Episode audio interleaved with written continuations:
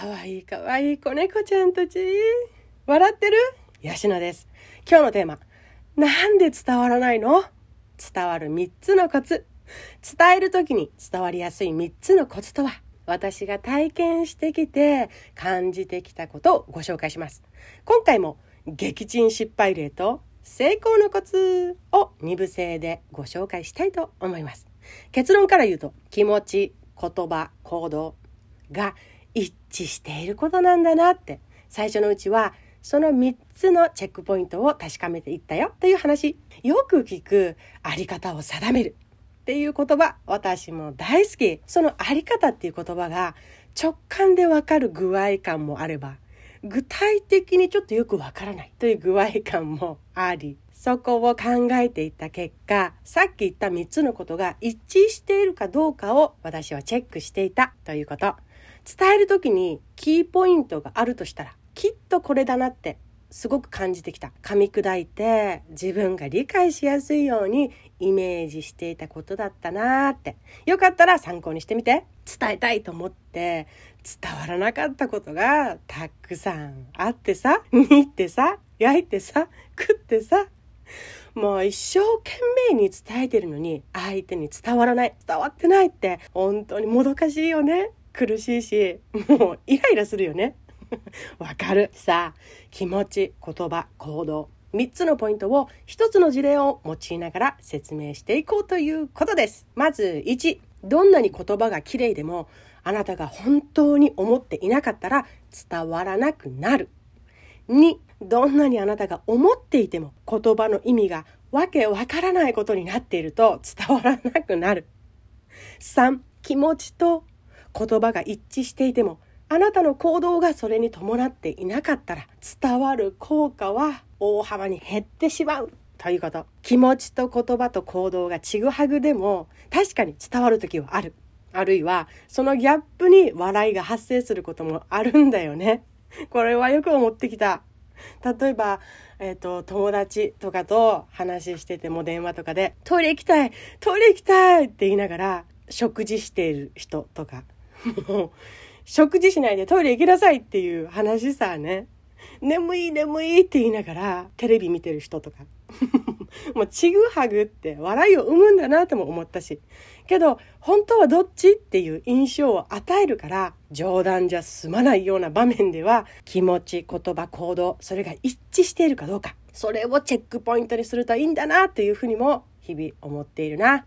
私の伝わらなかった撃沈失敗例ではこういうふうに言われてきたなと思ってきたな。自分なりに伝えてるんだけど1本当にそう思っているのかが全然伝わってこないって言われた。2それってさ結局何が言いたいわけって言われた。3その言葉は信用ならんなって言われた。もう全部どっちの気持ちもわかるよね。みんなやっぱり同じ立場っていうものをいろいろな立場を経験してくるから分かることなんだなっていうのは本当面白いところだよね。次の例で出す私の失敗例だけどよくこんなことがあったなって振り返りながら具体例を使って説明していく。例えば結局最終的にこういう言葉が言いたかったんだっていう言葉を最初出しましょうか。こんな言葉。あなたと仲良くしたい。お互いを大切にし合える関係になりたい。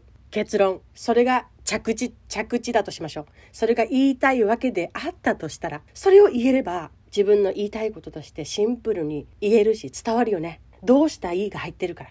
仲良くしたいんだって。お互いを大切にし合える関係になりたいんだっていうどうしたいがシンプルに入ってるから相手に伝わるんだよね。さあこの言葉を着地点としてそれぞれ3つの例を見ていきましょう。さあ、あなたと仲良くしたい。お互いを大切にし合える関係になりたい。けど、一番、本当にそう思っているのかが全然伝わってこないと言われたら、これは気持ち、言葉、行動のうち、気持ちが伴っていないバージョンと言えるでしょう。もうそもそものところですね。結構自分の気持ちがわからないまま、言葉で言っちゃう時ってあると思います。まずは仲良くしたいとあなたが本心で思っているかどうか。言わされてないか。言わないといけないと思って。あるいは相手がそれを言うのを望んでいるから言う。とかの場合これには気持ちがもうもちろん伴っていないことになるから自分で言ってて違和感苦しいです。そして聞いている相手にも「えそれって本当に思ってるの?」ってなってもう全然本筋とは関係ないところで詰め寄られる可能性もある。なので本当に仲良くしたいって思ってない場合は一番はその言葉を使わないことです。じゃあどうするか。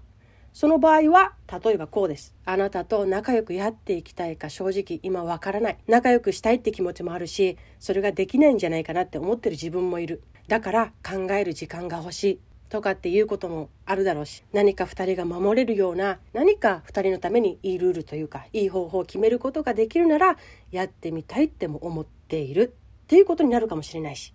それはあなたが本心で今どう思っているのかを自分で知る必要があって素直に言葉にしていくっていうことが大事になるんだね。気持ちが伴っていない場合嘘をついてはいけないということです。さあ2番いきましょう、えー、着地点はこれでした。あなたと仲良くしたい。お互いを大切にし合える関係になりたい。だった場合。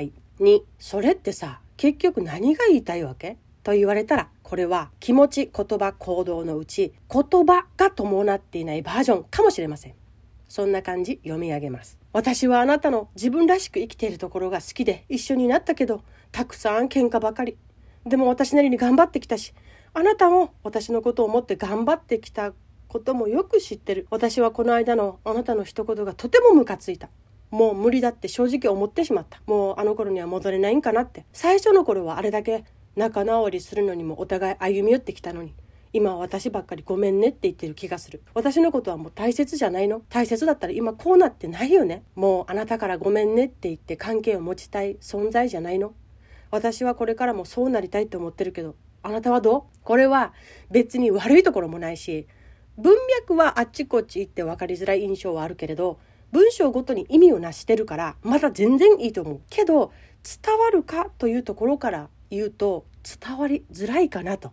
一番伝えたいことがあなたと仲良くしたいお互いを大切にし合える関係になりたいだったとしたらそれに対して肉付けすることはいいけれどいろんなものをつけすぎて何を伝えたいかが埋もれてしまっている感があるよね私がさっき読んだものは。